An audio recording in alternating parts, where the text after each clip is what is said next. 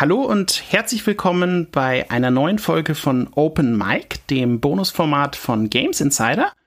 Und in dieser Folge sprechen wir mit einem sehr langen, guten Kumpel und Bekannten von mir, dem Ingo Horn, der sich bei uns tatsächlich gemeldet hat und gefragt hat, hey Leute, passt auf, lasst uns doch mal über mein neues Projekt oder dein schon etwas älteres Projekt, was aber ständig neue Phasen erlebt, sprechen. Und genau das tun wir heute. Und ja, erstmal herzlich willkommen, Ingo. Und bevor ich sage, worum es dann geht, magst du dich vielleicht selber mal ganz kurz vorstellen und kurz mal erzählen, wer du überhaupt bist, wie du damals in die Branche gekommen bist, was du da alles schon für Stationen durchlaufen hast.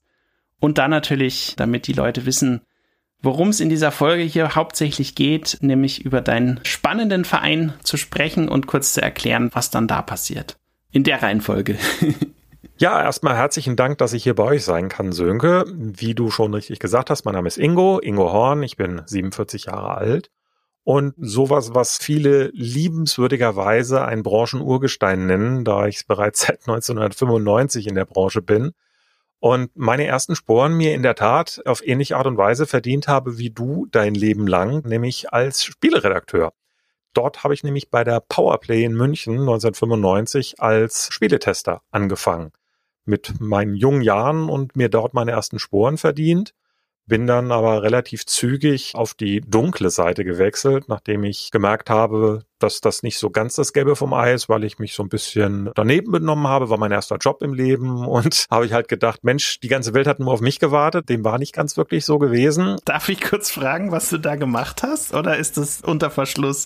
Nee, überhaupt nicht. Schlicht und ergreifend, ich habe mich selber einfach zu ernst genommen und habe dann die Probezeit dementsprechend nicht überstanden, okay. weil auch mhm. gleichzeitig das Team ein bisschen zusammengedampft worden ist und wen kickt man dann zuallererst? Diejenigen, die sich nicht ganz so gut einfügen können. Und da habe ich halt auf schnelle Art und Weise gelernt, dass Kollegialität das oberste Gebot in der Branche auch ist unter uns und gerade dieses Freundschaftliche unheimlich wichtig ist. Das ist mir seitdem dann auch nicht mehr wieder passiert und eher ins komplette Gegenteil umgeschlagen was daneben im Laufe der Zeit einfach dazu geführt hat, dass ich dann über verschiedene Stationen dann zu meinem ersten richtigen Job gekommen bin 1997 bei der Firma Bomico, die später dann Aufogramm war, wo ich als Junior Produktmanager angefangen habe, nachdem ich bis dato dann nur als Freelancer beispielsweise für Blue Byte für Übersetzungen gearbeitet habe, Verpackungstexte schreiben, Anleitungstexte schreiben und solche Sachen und das neben dem Studium gemacht habe, da ganz gutes Geld verdiente und gedacht habe, na, vielleicht kannst du es auch mal bei anderen Spielefirmen probieren. Unter anderem dann eben auch bei der Bomico angefragt und die haben jetzt schnell geantwortet und gesagt, nee, Ingo, Freelancer brauchen wir nicht. Wir brauchen aber Leute für Festanstellungen und Studium habe ich gemerkt, machte mir jetzt nicht ganz so viel Spaß, dieses viele theoretische. Ich habe Germanistik studiert in Gießen und habe dann erfolgreich abgebrochen, um dann mit wehenden Fahnen wieder ins Berufsleben einzusteigen, weil ich einfach lieber was machen wollte. Mhm. Hatte dann dort relativ zügig das Vergnügen gehabt, dann mit verschiedenen spannenden Spielen zu tun zu haben. Erstmal als Produktmanager, das heißt also eher hinter den Kulissen die Fäden zu ziehen. Dann ist unsere dortige Pressesprecherin leider sehr schwer erkrankt. Von heute auf morgen konnte sie dann erstmal nicht weiterarbeiten und die PR lag brach nach ganz kurzem Hin und Her überlegen, wer denn das erstmal übergangsweise übernehmen kann, haben dann der Stefan Weil und ich damals zusammen die PR dann übernommen. Und das war dann die Geburtsstunde von mir als PR-Manager. Und seitdem mache ich das jetzt dann inzwischen seit 97 durchgehend bei verschiedenen Firmen eben als klassischer PR-Manager, Communication Manager, Pressesprecher, wie man es auch immer dann bezeichnen mag und habe dann bei Interplay gearbeitet, Virgin Interactive, mal kurz bei einem Plattenlabel in der Musikindustrie, weil ich auch mal über den Tellerrand drüber gucken wollte. Dann bei einem Entwickler in Köln, Vesca Interactive gewesen. Später dann im Browser Games Bereich ein bisschen Fuß gefasst, nachdem ich eine längere Zeit selbstständig gewesen bin und dort eben als PR Hire and Fire gewesen bin für viele osteuropäische Publisher und einen holländischen Publisher und jetzt bin ich seit 2013 inzwischen bei Wargaming angestellt. Die mit den krassen Partys. Na, wer sagt denn sowas? Wir haben natürlich gute Spiele vor allem, ne? Aber nein, natürlich, ich glaube, da können wir einen eigenen Podcast drüber machen. Genau, nee, das sollten wir, weil in den ganzen Jahren, wo du Pressesprecher warst, darum sollte es heute auch gar nicht so stark gehen, aber wir haben uns ja damals 99 oder 2000, als du bei Virgin warst, kennengelernt, auch auf diversen Messen getroffen. Daran kann ich mich noch ganz gut erinnern.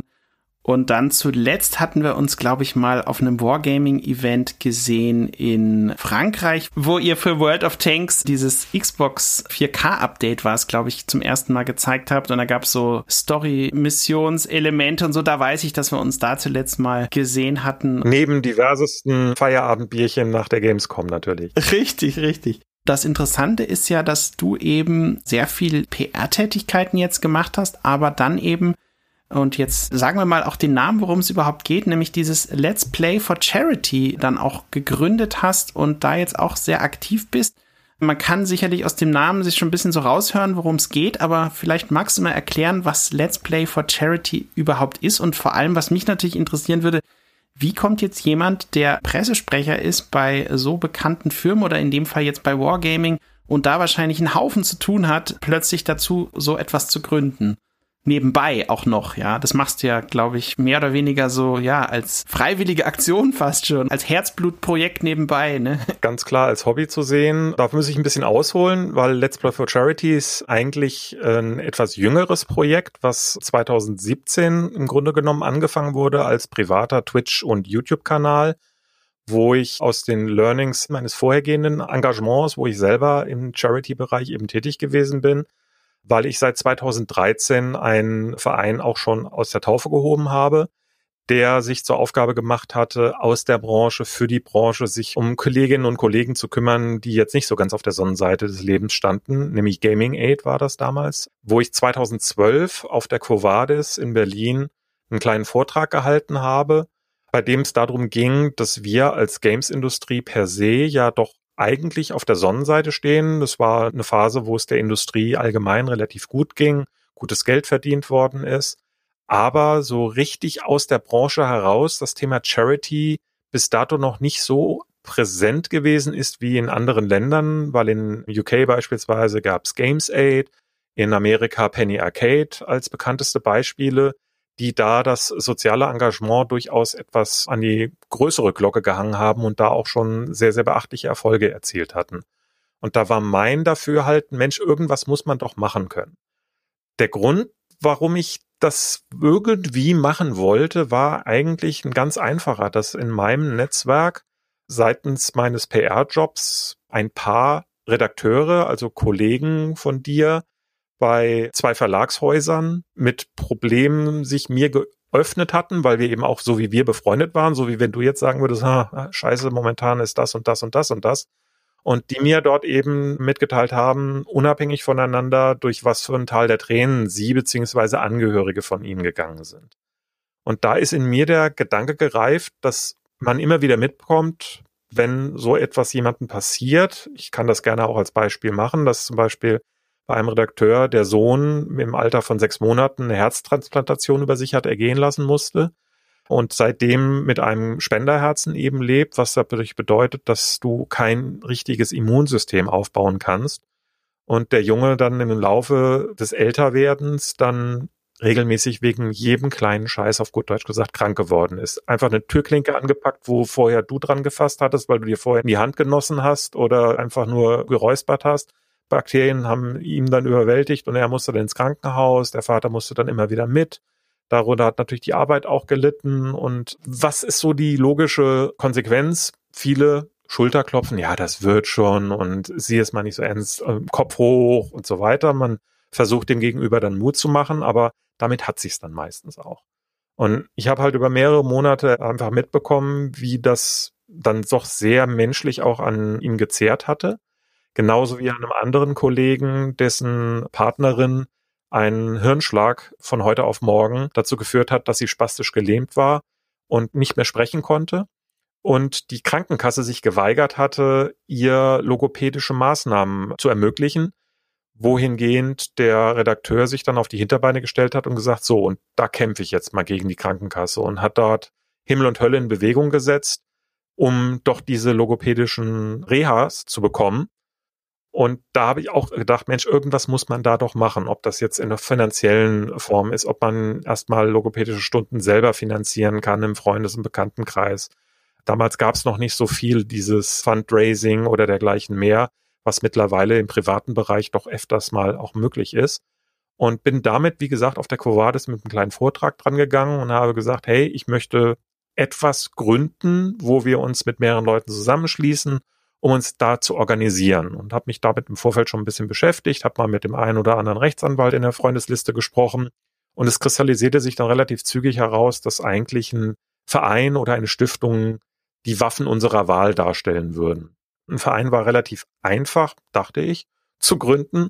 Man braucht nur sieben Leute zu finden, macht eine Satzung, wo alles entsprechend festgehalten ist, wie man was man, wo man machen möchte, was man darf, was man nicht macht, wie der Vorstand definiert ist, was die Mitgliederversammlung darf oder beeinflussen kann und, und, und. Und dann haben wir einfach mal gemacht. Durch dieses Feedback, was ich dann eben auf der Covades erhalten habe, habe ich relativ schnell mitbekommen, wer da auch wirklich Bock hat, mit an dem gleichen Strang zu ziehen. Und dann haben wir das gemeinsam versucht, relativ zügig in die Wege zu leiten, was dann leider doch noch ein, fast ein Jahr gedauert hatte, bis wir dann am 1.17.2013 dann den Gaming Aid e.V. gründen konnten und dann einfach erstmal so ein bisschen hausieren gegangen sind in der Branche, um mal zu gucken, wo können wir Unterstützung finden.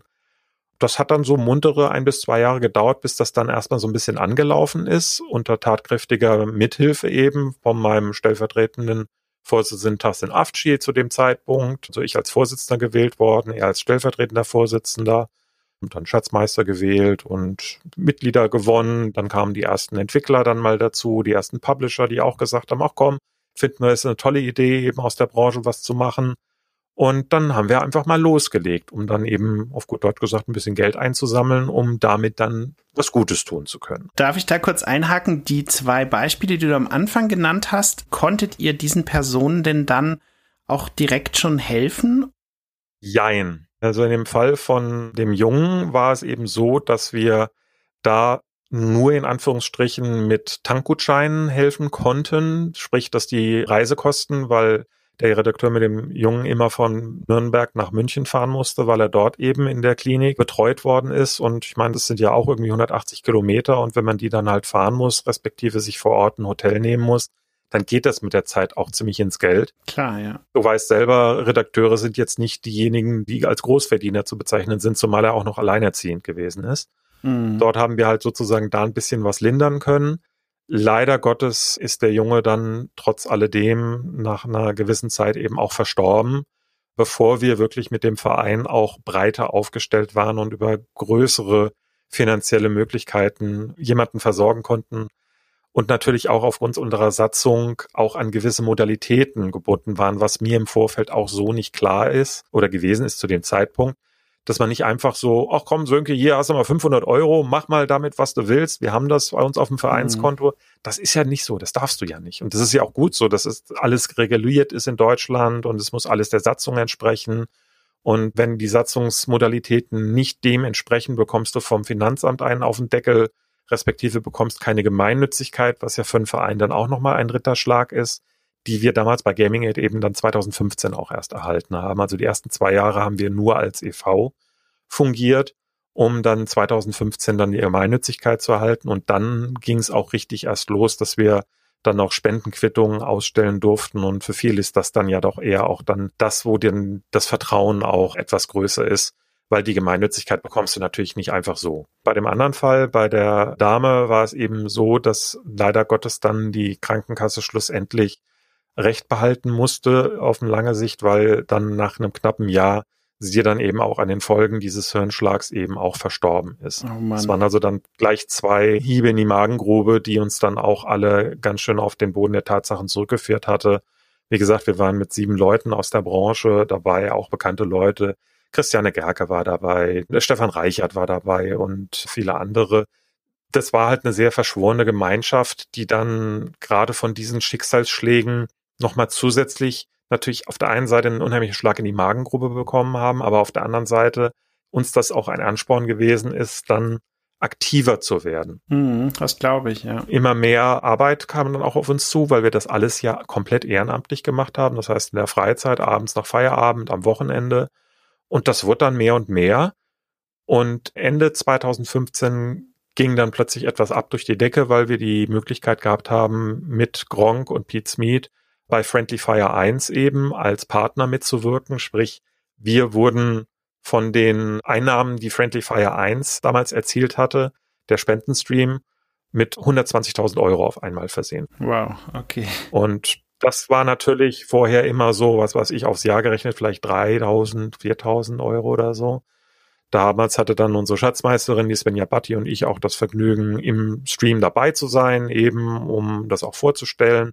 Und dann klingelte plötzlich dann PayPal und ding, ding, ding, ding, ding, eine Spende nach der anderen ging rein und wir wussten gar nicht, wie uns geschah. Auch, ich meine, es war der erste Friendly Fire, das weiß ich noch wie gestern, wie dann auch Peter und Gronk und die anderen, als die Hunderttausenden geknackt worden sind, schier aus dem Häuschen gewesen sind, weil keiner nie im Leben damit gerechnet hatte, dass man innerhalb von knapp zwölf Stunden so viel Geld sammeln konnte. Mhm. Und das war für uns dann natürlich ein absoluter Segen, weil wir dann richtig in die Vollen gehen konnten. Nicht nur dann Spenden an Krankenhäuser beziehungsweise Kinderkrebsstationen, wo man dann halt Wii-Konsolen oder DS-Konsolen von Nintendo eben spendiert hatte oder bei der Krebsforschung sich mitbeteiligt hat oder oder oder, sondern wir dann auch beispielsweise Fördergelder bereitgestellt haben, indem wir Stipendien für Menschen zur Verfügung gestellt haben, die in der Games-Branche Fuß fassen wollten, aber die Ausbildungsmöglichkeiten, sprich die Studienzweige sich nicht leisten konnten, egal ob das jetzt Flüchtlinge gewesen sind, ob das Leute aus schwierigeren Umständen, Elternhäusern nicht besonders gesegnet mit Geld. Und da haben wir dann eben gemeinsam mit einigen Developern, sprich Development Studios eben aus Deutschland, dann das GAST, also das Gaming Aid Stipendium aus der Taufe gehoben. Und das gibt's auch bis heute und wird jedes Jahr auch neu aufgelegt. Cool. 2016 hat mir dann das Schicksal selber aufgezeigt, Ingo, du solltest mal ein bisschen kürzer treten. Das ist ein bisschen viel des Guten, weil sowohl dienstlich als auch privat meine bessere Hälfte, mein Ehemann, sehr schwer erkrankt war und auch im Krankenhaus Intensivstation gelegen hat und das meine vollkommene Aufmerksamkeit bedarf. Und ich mich dann schweren Herzens entschieden habe, eben dann den Vorstand von Gaming End abzugeben, das dann in super gute Hände bei der Chrissy und bei der Svenja eben gegeben, die das bis heute eben auch super machen. Aber wie es eben so oft ist, die Katze lässt das Mausen nicht. Ich habe dann nach einem knappen halben Jahr gemerkt, verdammt nochmal, so ein bisschen fehlt mir das dann doch auch. Und durch diese Friendly Fire Geschichte und private Freundschaft, die ich mit Frodo und LeFloid aufgebaut hatte, habe ich dann so ein bisschen den Narren auch an diesem Twitch-YouTube-Bereich gefressen.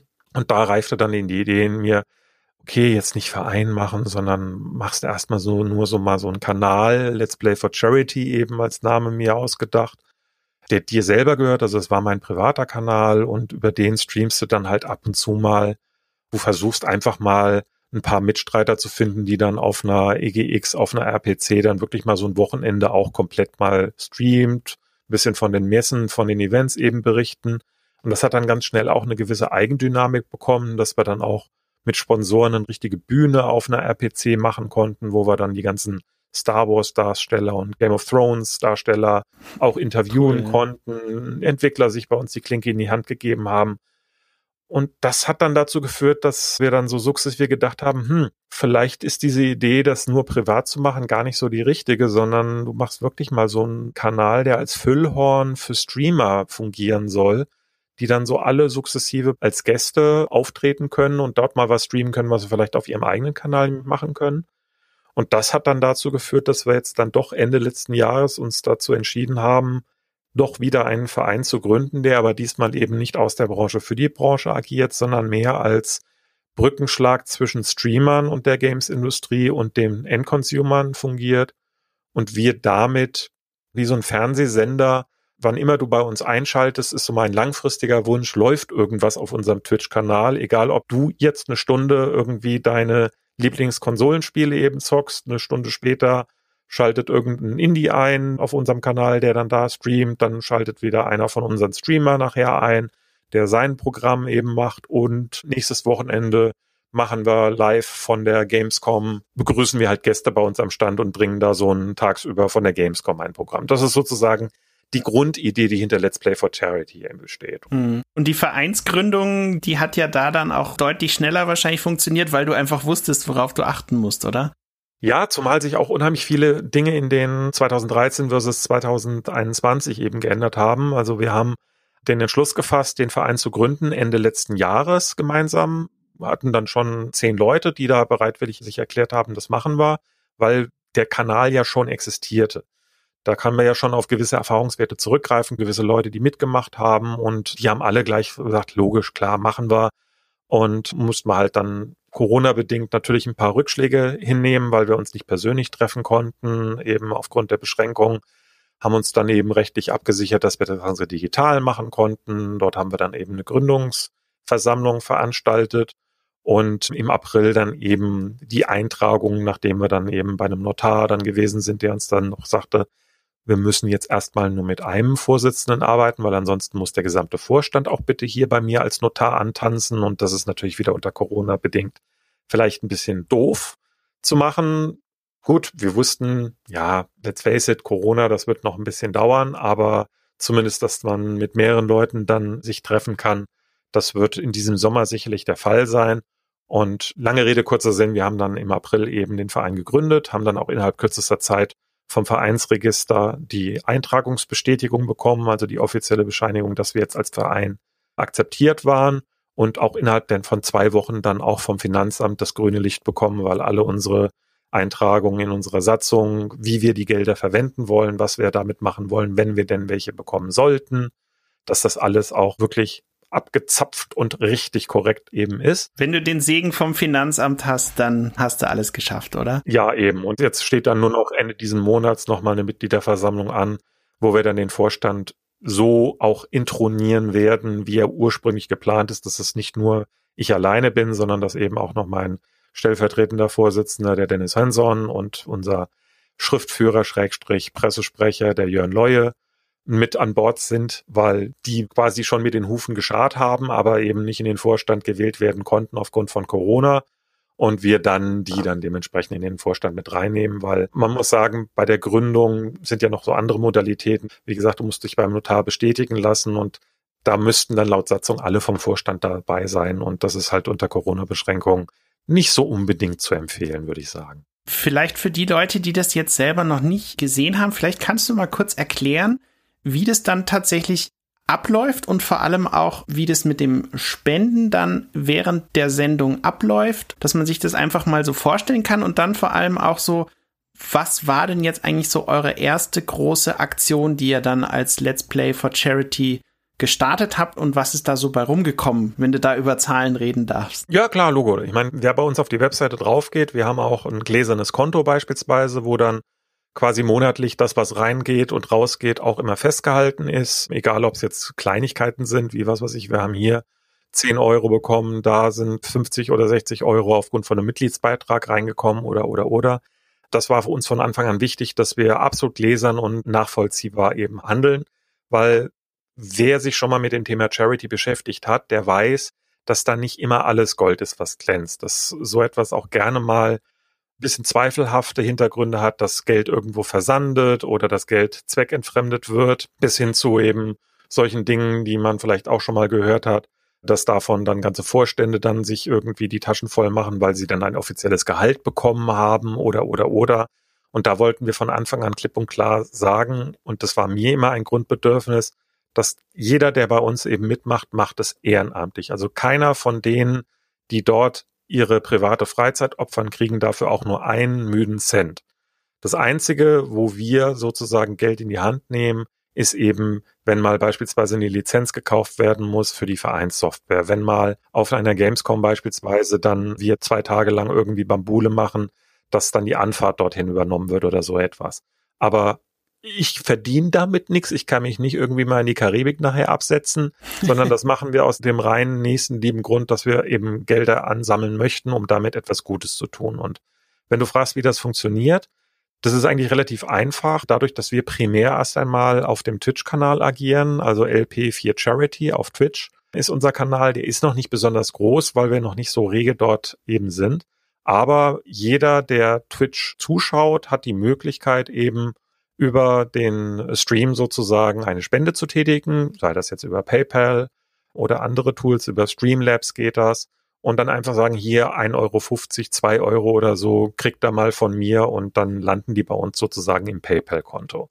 Und der Unterschied zu einer Privatperson, weil das funktioniert ja auch für jeden Streamer, der da draußen ist, der das versucht ein bisschen professioneller zu machen und damit natürlich auch Geld verdienen möchte, der hat immer den Nachteil, dass er so etwas versteuern muss. Das heißt also, wenn du jetzt auf Twitch mit deinem Sönke-Kanal wärst und die Leute dich mit 10 Euro bedenken, weil sie dein Programm gut finden, dann bleiben nachher von den 10 Euro bei dir nach der Steuer so Pi mal Daumen ungefähr die Hälfte übrig. Hingegen bei uns, dadurch, dass wir gemeinnützig sind, kommt jeder Euro dann auch bei uns an. Und es ist eben nicht so, dass von einer Spende, bleiben wir bei den 10 Euro als Beispiel, dann eben die Hälfte an Papa Staat abgeführt werden muss. Und das ist der Unterschied zu einem normalen Twitch-Kanal oder einem normalen Streaming-Kanal im Allgemeinen. Du hast allerdings auch noch andere Möglichkeiten, natürlich wie bei jedem anderen Streamer eben auch, dass wir über Subscriptions eben gehen, ob uns einer ein Abo gibt oder wenn jemand ein Amazon Prime Konto hat, dann kann jeder Amazon Prime Kunde ja ein kostenloses monatliches Abo abliefern, wofür Amazon uns 2,50 Euro spendet jeden Monat. Wir sind beispielsweise bei Amazon Smile registriert. Wer das nicht kennt, unter smile.amazon kann jeder sein ganz normales Amazon-Konto führen und kann einen Charity-Verein seiner Wahl auswählen was weiß ich, Greenpeace, Brot für die Welt, das Tierheim um die Ecke oder eben auch Let's Play for Charity. Kindergärten geht auch teilweise. Also es hat zum Beispiel unser Kindergarten gemacht, da fand ich immer eine ganz coole Aktion, weil du weißt, du kaufst was ein und Amazon, die verdienen eh so gut, dann, wenn sie es schon anbieten, dann geben sie halt auch ein bisschen was ab und dann kann der Kindergarten dafür eine Sandkiste kaufen oder was auch immer. Ganz genau. Und das sind halt dann solche dauerhaften Einnahmequellen, wo man auch als Nichtmitglied sozusagen uns was Gutes tun kann. Und darüber hinaus, wir sind ein normaler Verein, besteht bei uns die Möglichkeit, über verschiedene Mitgliedsarten einfach Mitglied zu werden. Dann entweder ein ordentliches Mitglied, womit du dann auch ein Stimmrecht in der Mitgliederversammlung hast und Dinge mit beeinflussen kannst. Oder eben auch eine nicht stimmberechtigte, die ist dann beispielsweise für Jugendliche geeignet, die nicht so viel Geld haben und dann nur 30 Euro im Jahr beispielsweise bezahlen müssen als Mitgliedschaft. Und auf die Art und Weise dann uns regelmäßig einmal im Jahr dann halt ein bisschen Euros aufs Konto überweisen können. Was uns aber viel wichtiger ist, sind die Spenden, die durch Zeit von Mitstreitern uns angedient werden. Denn wir suchen ja nach Mitstreamern. Wir suchen ja nach Leuten, die vielleicht selber keinen Streaming-Kanal haben, aber sagen, ich zocke gerne und ich quatsch vielleicht auch ganz gerne dabei und lass mir dabei mal über die Schulter schauen. Will das aber jetzt nicht wie so ein Gronk wirklich so rund um die Uhr und immer und immer wieder machen, sondern so einmal im Monat, einmal die Woche oder so dann kann der oder diejenige sich dann auch mit uns zusammensetzen, uns kontaktieren und sagen, hey, ich zock gerne Minecraft, ich zock gern Fortnite, ich zock gern World of Tanks, was weiß ich was. Und ich würde das gerne bei euch auch machen. Wie können wir das machen? Wie dürfen wir das machen? Und dann wendet sich bei uns dann der Dennis an denjenigen oder diejenige, macht eine Zeit aus. Wir schicken euch einen sogenannten Streaming Key, mit dem ihr euch dann eben bei uns auf dem Kanal quasi einloggen könnt, ohne da was kaputt zu machen und als Gaststreamer ganz normal dann dort eben auch zu streamen und damit dann vielleicht den einen oder anderen Zuschauer auch für das Projekt eben zu gewinnen. Schön, ja. Und da haben wir momentan erstmal nur eine Handvoll Leute, deswegen passiert bei uns so alle zwei, drei Tage erstmal nur abends was. Aber das wird sukzessive sicherlich deutlich mehr werden und wenn so Gott will auch mal wieder Events stattfinden, dann sowieso, weil das unser eigentliches Hauptanliegen ist, eben auf Events von Events zu streamen, wo dann sowieso die ganzen Influencer eben auch sowieso unterwegs sind. Ja, das ist ein gutes Stichwort, weil ich tatsächlich kurz mal auch auf eurem Kanal natürlich geschaut habe, auf welchen Messen war da zuletzt. Und klar, Corona hat die meisten Messen rigoros ausgebremst, gestoppt und teilweise auch komplett vernichtet, leider. Aber es geht ja jetzt langsam wieder los, beziehungsweise ihr wart zuletzt unter anderem auf der IGX 2019 in Berlin, hattet da einen eigenen Stand. Vielleicht erzählst du mal so ein bisschen, wie das da so abgelaufen ist und auch vor allem, was ihr denn an Feedback von Leuten, die da bei euch vorbeischauen, bekommen habt. Ich gehe mal davon aus, ihr habt ja öfter auch Gespräche mit Leuten dort geführt und vielleicht haben die dann auch was zu eurer Aktion gesagt. Also das wäre schön, wenn du da mal so ein bisschen aus dem Nähkästchen plauderst, was da denn so auf der EGX so alles passiert ist, ja.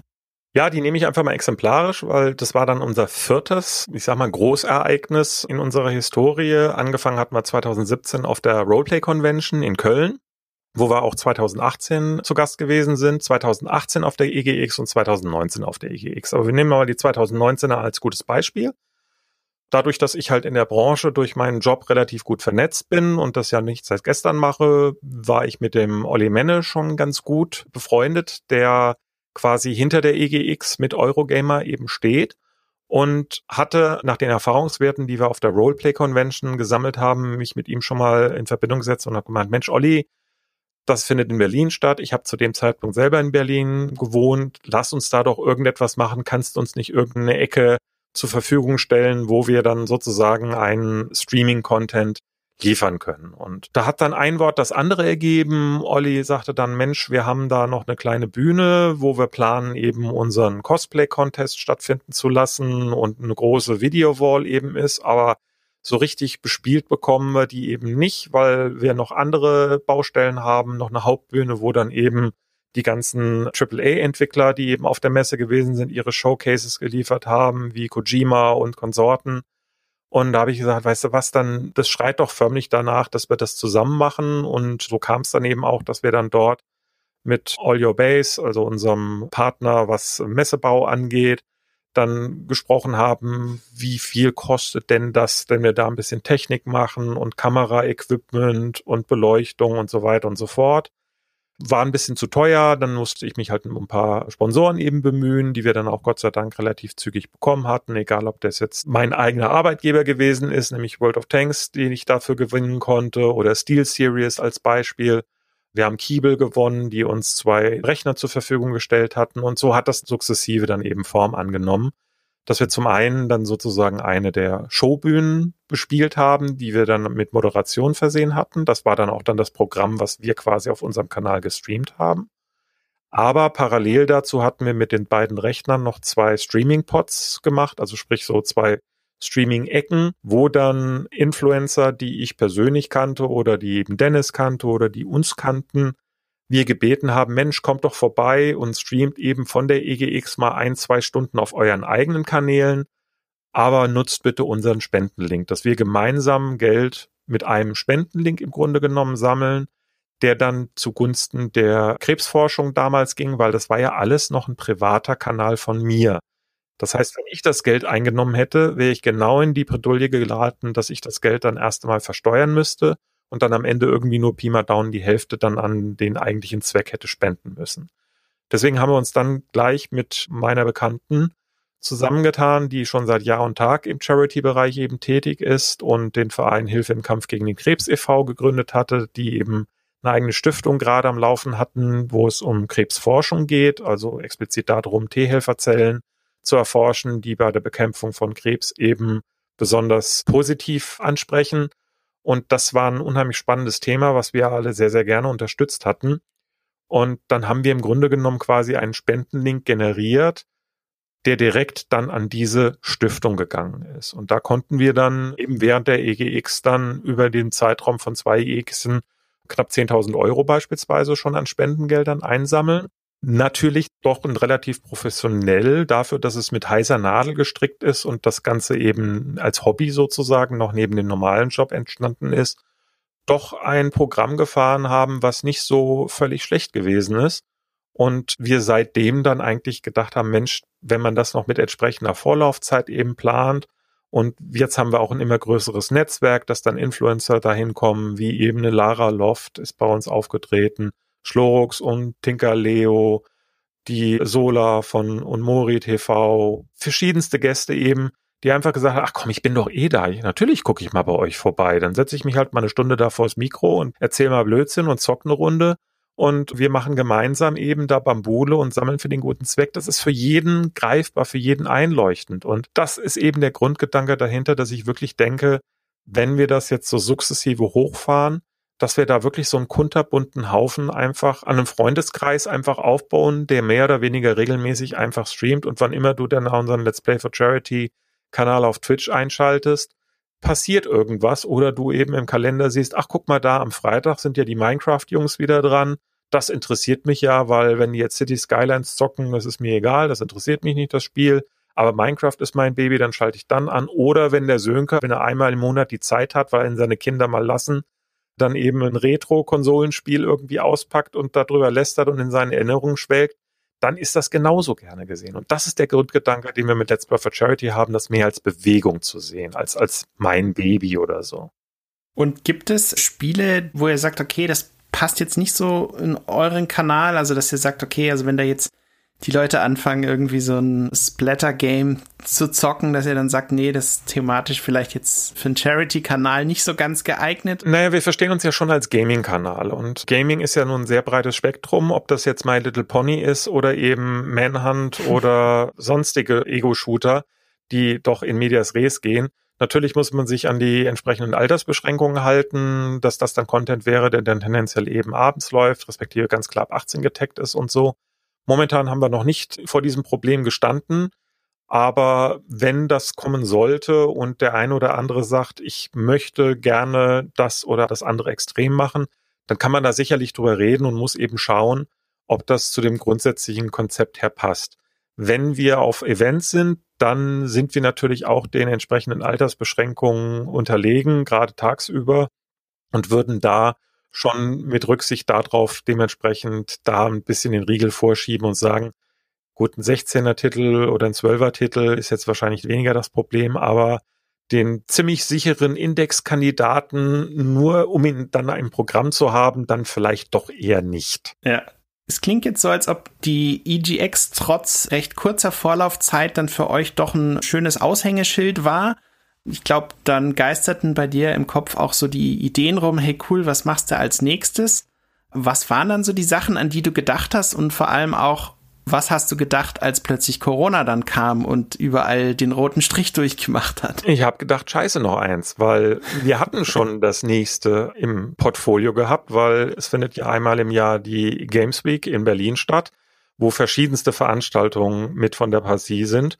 Und da hatten wir schon mit Booster Space, das sind die, die eben hinter der Games Week stecken, bereits feste vereinbart, dass wir eben auch aus dem Brauhaus in Berlin, wo sozusagen die Hauptpaneele beziehungsweise Veranstaltungen, wie auch die Quo Vadis beispielsweise, stattfinden sollten, dass wir dort einen kleinen Bereich auch für uns bekommen, wo wir den ganzen Tag dementsprechend was machen können.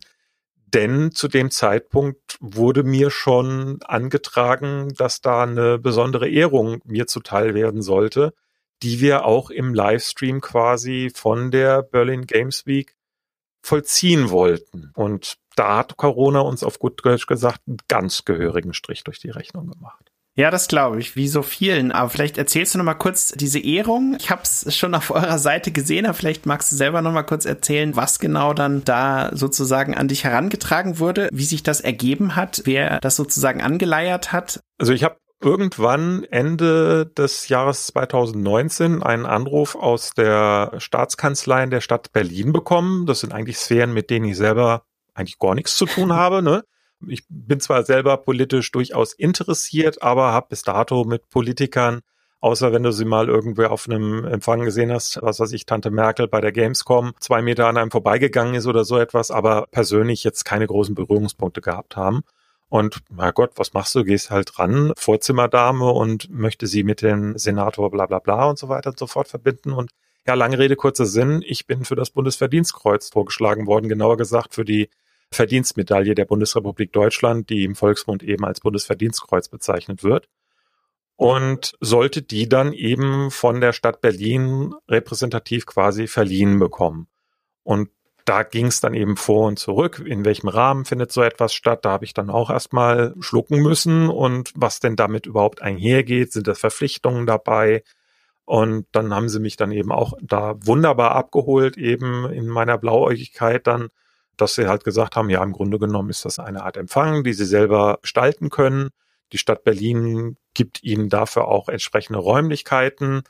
Aber da habe ich relativ dann gedacht, Mensch, das ist ja eigentlich, auch wenn es eine Ehrung für mich ist, aber es ist ja eher eine Ehrung für die Charity, für dein Engagement, was du dort getätigt hast und wie kannst du das Maximum rausholen für die Charity. Also das war für Gaming Aid noch. Nee, nee, nee, das war halt im Grunde genommen natürlich für Gaming Aid und für Let's Play for Charity, für mein Engagement, was ich da in der Hinsicht für die Branche initiiert habe hat mich jemand, eine Dame, die ich bis heute nicht persönlich kennenlernen konnte, weil sie nicht auffindbar war, also die mir das Verdienstkreuz dann verleihen. Denn normalerweise wird derjenige oder diejenige, die den Vorschlag oder die Vergabe sozusagen initiiert hat, auch eingeladen und darf auch eine Rede damit halten, aber die Dame hat einfach nicht mehr reagiert, wo wir bis heute nicht wissen, eben, ist sie verzogen, ist sie nicht gewillt, in die Öffentlichkeit zu treten oder ist sie vielleicht auch verstorben? Wir wissen es nicht, aber also Sabine, wenn du das hier hörst, nochmal ganz, ganz herzlichen Dank dafür. Und wir wollten es eben dann etwas vor Zuschauern quasi eben im Rahmen der Games Week machen, um das eben auch im Stream dann zu übertragen. Und das ist dann alles natürlich ad acta gelegt worden und deswegen haben wir es dann eben im Berliner Rathaus, im Roten Rathaus, im dortigen Rittersaal eben stattfinden lassen, wo es dann auch unter Corona-Auflagen, glaube ich, zehn Leute waren dann dort zu Besuch, die wie so ein verstreutes Elend in so einem großen Raum sitzen durften. Und dann hat mir dann eben die Stadt Berlin sozusagen im Namen von unserem Bundespräsidenten dann eben das Lametta angeheftet. Glückwunsch nochmal, ja. Und ich glaube, das ist ja dann auch sowas, wenn du wirklich dann so eine Ehrung bekommst, ist es sicherlich ja auch was, was dich dann innerlich nochmal unfassbar motiviert, einfach auch in Zukunft bei diesem Projekt dran zu bleiben. Oder wie hast du das so empfunden in dem Moment? Eigentlich gar nicht, muss ich ganz ehrlich sagen. Ob ich es jetzt habe oder nicht habe, auch wenn das jetzt vielleicht ein bisschen despektierlich dieser Ehrung per se gegenübersteht, ich werde dadurch keinen Zentimeter größer oder du musst mich jetzt nur noch siezen beispielsweise. Ich habe es dankend angenommen, stellvertretend für so viele, die bei Gaming Aid und bei Let's Play for Charity eben mithängen, weil das ist ein Preis, der nur Personen überreicht werden darf, nach Vorschlag und nach Prüfung und so weiter. Aber die Strahlkraft, die diese Ehrung natürlich hat, die Kredibilität, die damit einhergeht und das Vertrauen, was du auch bekommst, weil es werden viele Menschen dafür vorgeschlagen, die es dann nachher nicht bekommen, weil sie unter Umständen, warum auch immer, dann dafür nicht geeignet entschieden werden oder dergleichen mehr. Deswegen ist das natürlich schon auch ein Schulterklopfen. Und für mich, ich habe es eher als eine Aufmerksamkeit wahrgenommen, hm. die viele mir natürlich persönlich durchaus auch oder uns allgemein durch ihre Spende, durch ihr Einschalten, durch ihr Abo oder eben früher durch das Mitwirken Aktionen an den Tag legen, dass eben ein Razer sagt, okay, ihr habt da ein bisschen Hardware, macht damit was oder Riot hat uns in sein Charity-Programm mit Gaming Aid beispielsweise mit aufgenommen, dass Charity wahrgenommen wird und dass du die Möglichkeit hast, mhm. damit eben auch viel Gutes zu tun, weil verdammt nochmal, es kommen viele einfach nicht aus dem Quark, die in der Lage wären, Gutes zu tun, es aber einfach nicht machen, weil sie es entweder nicht kapieren, dass man damit Gutes tun kann, oder weil sie zu faul sind, da sich vielleicht eben drin zu engagieren. Und dafür finde ich, ist diese Verdienstmedaille ein unheimlich hoher Lohn, weil es einfach eine Anerkennung dafür ist, wie man sich dann halt im Grunde genommen halt sechs, sieben Jahre lang den Allerwertesten aufgerissen hat für andere, die man unter Umständen gar nicht kennt oder dann kurzfristig kennengelernt hat. Ja. Wo ich auf einer Kinderkrebsstation gewesen bin und die Kinder mir um den Hals gefallen sind, weil ich ihnen eben Konsolen im Namen von Nintendo gespendet habe, wo ich ja auch im Grunde genommen nur der Überbringer gewesen bin. Ja, klar. Die Idee ist auf meinem Mist gewachsen, aber es sind so viele helfende Hände, die daran mitgewirkt haben und das ist ein Geben von der Branche gewesen. Hm. Und wenn du dann diese Dankbarkeit, egal in Form von einem Drücken, in Form von einem Lächeln, in Form eines Dankes-E-Mail oder eben einer Mitgliedschaft oder dass die Leute sagen, Mensch, du hast mich angefixt, ich will da mitmachen, los, komm, wo muss ich unterschreiben, was muss ich tun? um bei euch mitzumachen, dass du so ein bisschen aus einem kleinen Funken ein Feuer machen konntest. Das ist die Motivation und da ist das auch ein kleines Bausteinchen, wo ich einfach sage, natürlich gibt einem das Boost. Natürlich ist man auch stolz darauf. Aber ob ich das Ding jetzt habe oder nicht, wird meinem Engagement in keinster Weise irgendwie noch einen Boost verteilen, weil ich gebe sowieso 100 Prozent dafür. Ja, was ich interessant finde, das war eigentlich eine Frage noch in meiner Liste, ob du denn selber, und das hast du ja eigentlich jetzt auch schon zum gewissen Grad beantwortet, ob du dann äh, natürlich auch überprüfst, ob die Gelder, die du da einsammelst, dann auch wirklich da ankommen, wo sie hingehören. Das ist ja, glaube ich, für viele, die auch spenden, wichtig, dass sie dann immer wieder Feedback kriegen, so hey, kommt es dann auch wirklich da an, wo es hin soll? Und du sagst ja selber, du hast dann diese Station besucht. Ist das was, wo du selber auch persönlich großen Wert drauf legst, was du vielleicht sogar auch regelmäßig machst oder gemacht hast in der Vergangenheit, um sicherzustellen, dass es dann wirklich auch dahin gelangt, wo es hin soll? Ja, natürlich. Das ist immens wichtig, weil Vertrauen ist gut, Kontrolle ist besser natürlich. Wenn du natürlich ein großer Laden bist, nehmen wir einfach mal jetzt Greenpeace als Beispiel oder den WWF oder so etwas, da nimmt das natürlich Dimensionen an, wo das dann ehrenamtlich sicherlich gar nicht mehr zu stemmen ist. Dann brauchst du auch Vollzeitangestellte, die sich um diese Sachen kümmern.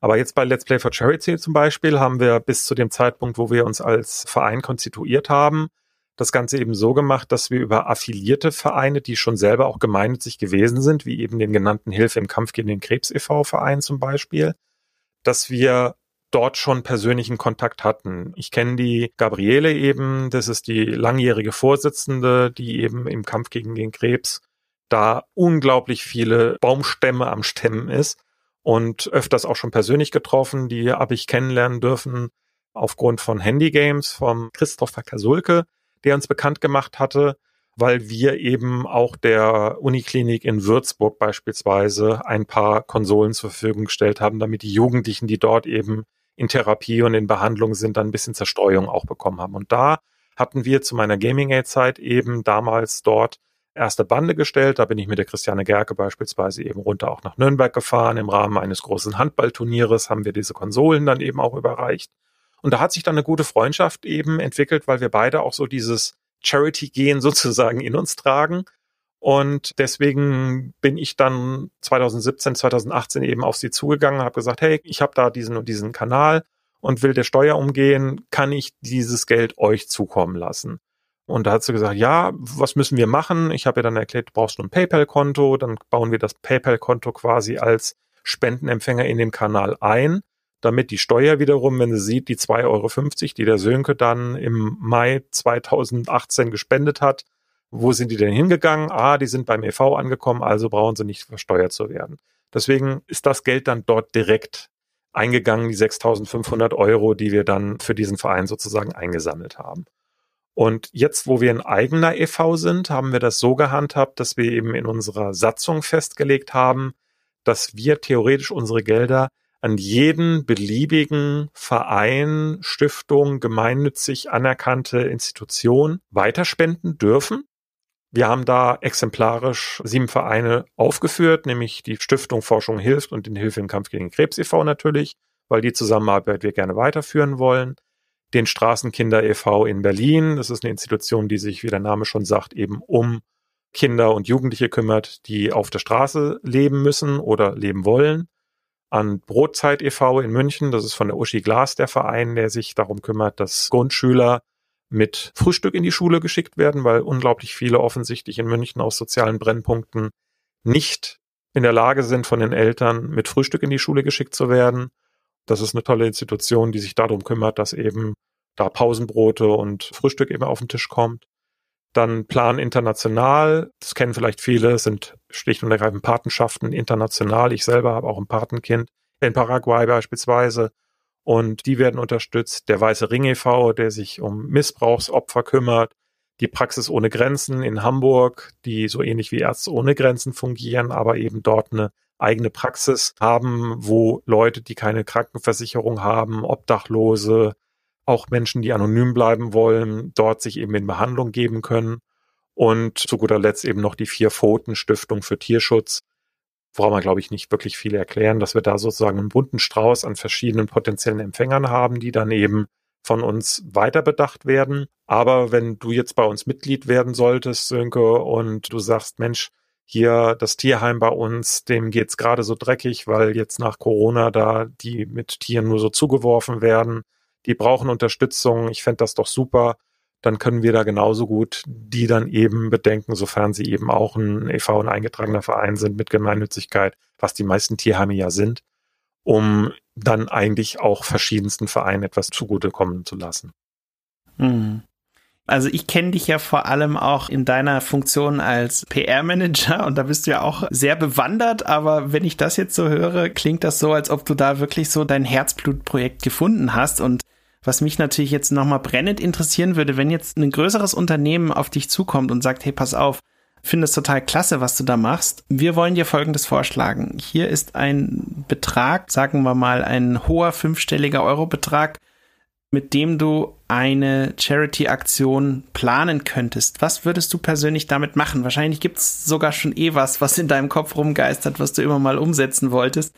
Aber das wird mich jetzt dann schon nochmal interessieren, was du, wenn du noch mehr Mittel hättest, wie du das angehen würdest und wo du sagst, da könnte man vielleicht nochmal richtig was Großes vor allem auch bewirken, ja. Mein Traum nach wie vor und da arbeite nicht nur ich drauf hin, sondern eben auch so viele helfende Hände, weil wenn ich ich sage, dann meine ich immer uns. Du sprichst halt jetzt mit mir. Aber wo wir wirklich drauf hinarbeiten und auch im Hintergrund schon mal Gespräche eben führen, das ist so ein Traum, so etwas ähnliches eben wie Friendly Fire oder Loot für die Welt, diese großen beiden Ständenstreams, die es eben gibt, dass man in einer ähnlichen Art und Weise etwas macht, allerdings dann eben nicht mit einem Haufen verschworener Kumpels, wo eben Gronk, Pete Smith, Fischkopf und Konsorten sich zusammengetan haben und das jetzt seit Jahr und Tag auch durchführen, dass wir aber im Sommer sozusagen als dritten Spendenstream einen großen Spendenstream etablieren können, bei dem wirklich dann sozusagen das Who is Who der Influencer sich die Klinke in die Hand geben können, die Industrie eben das Ganze eben sponsort und man gemeinsam so ein bisschen wie der RTL Spendenmarathon oder wie der Webvideopreis, so ein roter Teppich, bisschen galamäßig vielleicht sogar mit Ehrung, wo man dann wirklich das Thema Charity, das Thema Gaming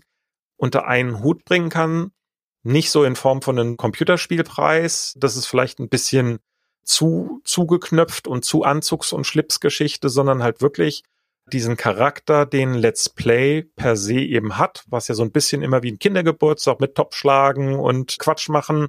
Authentizität ist ganz, ganz großes Thema dabei, dass man wirklich mal ein Wochenende lang Spaß gemeinsam hat, ohne irgendwelches prätentiöses Verhalten, weil die Charity steht dann ja im Mittelpunkt, dass man wirklich sagt, unser Ziel ist es, die Summe X als Spenden von den Zuschauern reinzuholen. Das kostet natürlich Geld, um so ein Event erst einmal aufzubauen, dass man dann sagt, okay, von den x tausend Euro wird dann halt die Location besorgt. Vielleicht kriegt man die dann ja auch sogenannte pro bono, also sprich günstiger oder sogar for free die Technik muss gestellt werden. Das sind ja Fixkosten, die es kann ja nicht jeder sagen, ich mache das halt für lau. Ja, die persönlichen Mitarbeiterschaften kannst du schon machen, aber Kamera, Technik, Strom, Internet, all das kostet Geld.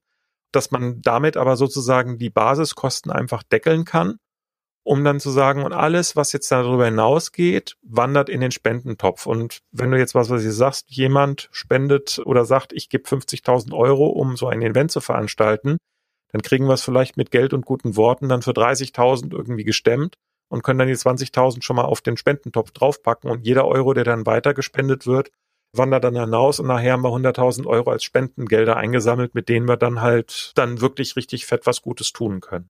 Und das ist so ein bisschen mein Wunschdenken und zu sagen, ah, in drei, vier, fünf Jahren, vielleicht schaffen wir das wirklich, dass auf einer Gamescom dann eben Let's Play for Charity sowieso feste gesetzt ist, dass auf einer EGX jedes Jahr Let's Play for Charity, dass dann auch die Fans dann uns genauso gut eben kennen und nicht eben uns als einzelnen Streamer, als Mr. Merp hier oder Mortality da oder Smeagol dort. Das sind Leute, die schon bei uns eben streamen oder Lara Loft oder Dr. Freud, die bei uns auch schon zu Gast gewesen sind, wo ja so ein Phantom an diese Kanäle immer gebunden ist, sondern dass sie bei uns sozusagen das Sammelbecken, das Sammelsurium an Leuten mit einem großen Herzen, die gemeinsam Gutes tun wollen. Das ist so ein bisschen der Wunschgedanke, der dahinter steckt. Hm. Du hattest am Anfang auch ausländische Formate erwähnt, die das schon machen. Gibt es da eins, was auch aktuell vielleicht immer noch läuft und wo du sagst, hey, die Jungs machen das zum Beispiel im nordamerikanischen Bereich besonders gut? Wer da mal sehen will, was da geht, soll sich das mal anschauen. Gibt es da irgendwas, auf das du da verweisen kannst? Naja, also ich versuche schon mich nicht zu sehr auch inspirieren zu lassen, um eben auch authentisch zu wirken. Das muss schon etwas sein, was bei uns aus der Mitgliedschaft von den Leuten eben mitgetragen wird. Mhm. Man lässt sich zumindest inspirieren und als großes Vorbild muss man ganz klar natürlich Penny Arcade einfach nehmen oder eben Humble Bundle als Beispiel, ja. die das natürlich aber auf einer kommerzialisierten Art und Weise machen. Und dann müsste ich meinen Job im Grunde genommen an den Nagel hängen und müsste Fulltime mich dann eben für Let's Play for Charity eben hinstellen und das ist etwas, vor dem ich mich momentan absolut verwehre, weil ich einfach sage, ich möchte nicht, dass mich eine Charity bezahlt dafür, dass ich bei anderen Leuten im Grunde genommen um Geld bettel, hm. sondern ich möchte schon, dass alles das, was damit zusammenhängt, auf einer freiwilligen Basis ehrenamtlich eben einfach auch passiert. Und das ist ja auch der Charme den Let's Play for Charity habt, dass wir alle gemeinsam an einem Strang ziehen.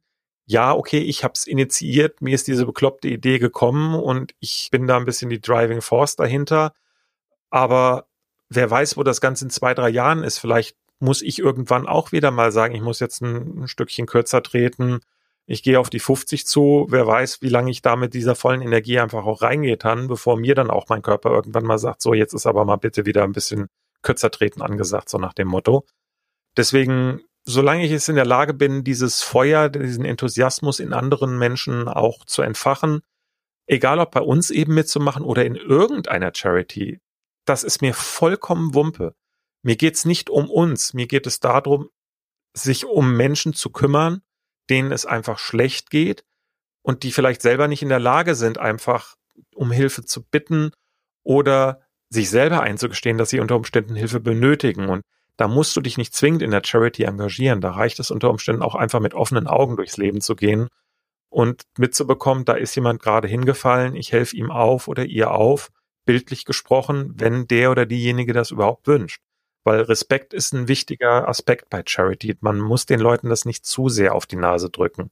Und das gilt sowohl beim Helfen als auch beim Mitmachen. Und wie ist das? Du hast natürlich jetzt sehr viele verschiedene Vereine schon genannt, mit denen ihr zusammenarbeitet, aber habt ihr jemanden, der wirklich auch dieses, was du gerade erwähnt hast, dieses aktive Augen offen halten, wo Probleme sind? Habt ihr da jemanden, der da so ein bisschen in Anführungszeichen scoutet, was man eben noch so unterstützen könnte, was so ein bisschen auch aus dem Rahmen fällt, wo sich vielleicht auch die Leute gar nicht so an die Öffentlichkeit wagen möchten mit so einem Thema, die aber trotzdem es eigentlich toll fänden, wenn da nochmal Support kommen würde? Also wir haben noch keinen Business Development Manager, nennen wir das mal so, um bei dem Branchenvokabular zu bleiben.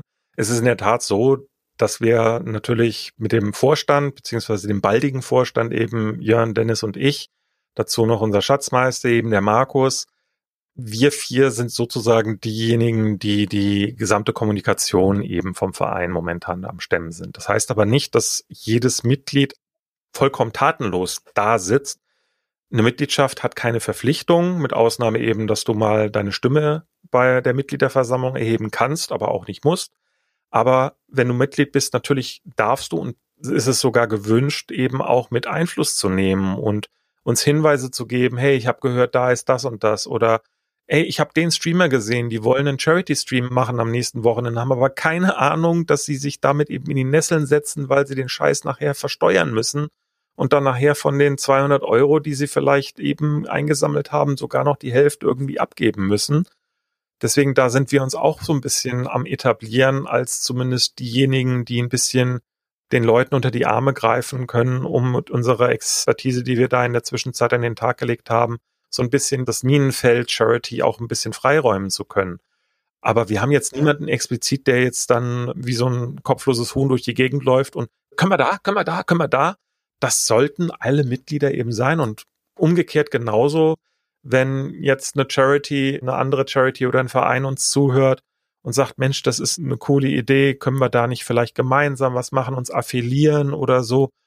Unsere Tore stehen jedem und allem gegenüber offen. Das Einzige, worauf man achten muss bei uns, wir sind nicht die Wohlfahrt. Denn das ist der Negativaspekt von Charity, den wir damals bei Gaming Aid beispielsweise nach der Friendly Fire Spende gemerkt haben. Wir sind von E-Mails förmlich überrannt worden von Leuten, oh, mir geht's so schlecht und meine Mutti hat dies und mein Papa hat jenes und mein Hamster ist gestorben und tralala und hopsasa, die auf gut Deutsch gesagt, könnt ihr mir jetzt nicht Geld geben, uns direkt angesprochen haben, wo man schon relativ schnell dann durchaus vielleicht dem einen oder anderen auch Unrecht tut, dass man dann sagt, okay, das ist jetzt dann doch nur eine dreiste Abzockversuch, wo vielleicht dann doch ein Schicksal dahinter steht. Aber man darf halt dann auch nicht zu nah am Wasser gebaut sein und versuchen dann jedem helfen zu wollen. Man muss dann auch wirklich versuchen, sich auf Dinge zu konzentrieren und wie du vorhin schon richtig sagtest, wo du ein bisschen die Kontrollmöglichkeit hast, um abzuwägen, kommt das jetzt auch an oder macht der Sönke sich jetzt mit der Spende irgendwie über die sieben Berge ab, ne? Ja, Ingo, wir haben oder du hast vor allem schon sehr leidenschaftlich fast eine Stunde über dein Projekt geredet. Also ich fand es hochinteressant. Ich wünsche euch sehr, dass euer YouTube-Kanal, vor allem auch wenn Corona sich weiter zurückzieht, durch weitere Messen, Aktionen noch kräftig wachsen kann. Natürlich auch der Twitch-Kanal. Twitch, Twitch, nicht YouTube. genau, Twitch vor allem auch. Und dass die Leute sich einfach auch bei euch mal der Webseite umschauen. Ich persönlich finde es ganz klasse mit diesem gläsernen Konto. Ich habe es mir vorhin direkt mal angeschaut, einfach bei euch auf der Seite oben auf Spenden und dann auf gläsernes Konto. Cool zu sehen, dass ihr da so transparent seid und ich finde es auch gut, dass du direkt auf uns zugekommen bist, weil, wie wir selber ja beide festgestellt haben, dieses ganze Charity-Thema ist einfach in der Games-Branche noch nicht so verankert. Könnte es aber sein, weil die Branche ja schon viele andere Branchen überholt hat. Und ich glaube, da ist sehr viel Potenzial und es gibt auch sehr, sehr viele Leute, die da durchaus riesiges Interesse hätten, noch viel mehr zu bewegen, ja, und die alle mal zu mobilisieren. Ich glaube, da ist noch viel Potenzial und da kann man noch sehr viel machen, ja. Und insofern ja, herzlichen Dank auf jeden Fall schon mal. Du hast ja auch im Vorfeld noch Branchengeschichten erwähnt aus deinen PR-Manager-Zeiten. Ich glaube, die sind tatsächlich in einer weiteren Folge besser aufgehoben thematisch, dass wir da dann nochmal in die Vollen gehen. Bis dahin sage ich auf jeden Fall schon mal ganz herzlichen Dank, Ingo, dass du hier warst, dass du uns so viel Details über euer Projekt erzählt hast. Und ich weiß nicht, ob du noch abschließende Worte an die Community loswerden möchtest zu der ganzen Thematik. Wenn ja, dann wäre das jetzt die Gelegenheit, das zu tun. Gut, dann blenden wir jetzt einfach mal virtuell die Dauerwerbesendung oben links in die Ecke mit ein. Denn natürlich würde ich es super finden, wenn der ein oder andere auch auf die Idee kommen würde, entweder bei uns mitzumachen, sei es jetzt selber streamen zu wollen, weil bei uns ist es egal, ob du ein kleiner Streamer bist mit zwei, drei Followern, ob du gar keinen eigenen Twitch-Account hast und bei uns mitmachen möchtest oder eben Mitgliedschaft oder dich sogar ein bisschen mehr engagieren möchtest bei uns. Das ist alles sehr, sehr gerne gesehen. Einfach auf unsere Webseite Let's Play for Charity, also die vor als Ziffer 4.com, de geht auch. Dort kann man viele Informationen zu uns eben finden. Natürlich könnt ihr mich auch privat gerne bei LinkedIn oder bei Xing eben einfach mal anhauen oder bei Facebook. Da bin ich auch gerne bereit, das eine oder andere im privaten Gespräch einfach zu machen bei Fragen. Und ansonsten Amazon Smile Konto bitte Let's Play for Charity mit aufnehmen. Bei eBay mal ab nächsten Monat Let's Play for Charity suchen, da wir dort eben auf eBay verkaufen wir immer mal wieder Collectors Editions, die wir als Spenden aus der Branche bekommen oder irgendwelche Merchandise-Sachen, an die man vielleicht sonst nicht so rankommt, die wir dann dementsprechend dort dann bei eBay einfach versteigern dürfen, ohne dass wir eBay-Gebühren zahlen, weil wir eben gemeinnützig sind oder ganz einfach bei uns einzuschalten auf Twitch oder auf YouTube, wobei wir momentan den Fokus einfach auf Twitch haben und dort einfach auf twitch.tv-lp4charity dann einfach mal nach dem Rechten zu gucken und uns ein Sub oder Follow dazulassen. Cool. Schön, Ingo, nochmal ganz lieben Dank für deine Zeit. Ich wünsche euch alles, alles Gute, viel Erfolg, vor allem auch recht bald wieder die Möglichkeit auf Messen aktiv zu werden, wie es in Berlin ja, zuletzt bitte. der Fall war. Und bis dahin toi toi toi und auch nochmal ein großes Lob an deine ganze Mannschaft. Klar, ihr seid ein Team auch und da sind sehr viele weitere Personen involviert. Also auch nochmal an die ein großes Dankeschön und viele Grüße. Und ich freue mich schon auf die nächste Folge, wo du uns noch weitere Details zu den Entwicklungen bei euch erzählst, aber natürlich auch noch ein bisschen plauderst über deine Wargaming und Virgin und so weiter Zeit. Das Nähkästchen steht schon hier. Super. Ingo, danke dir nochmal. Bis dann, mach's gut. Ciao. Tschüss.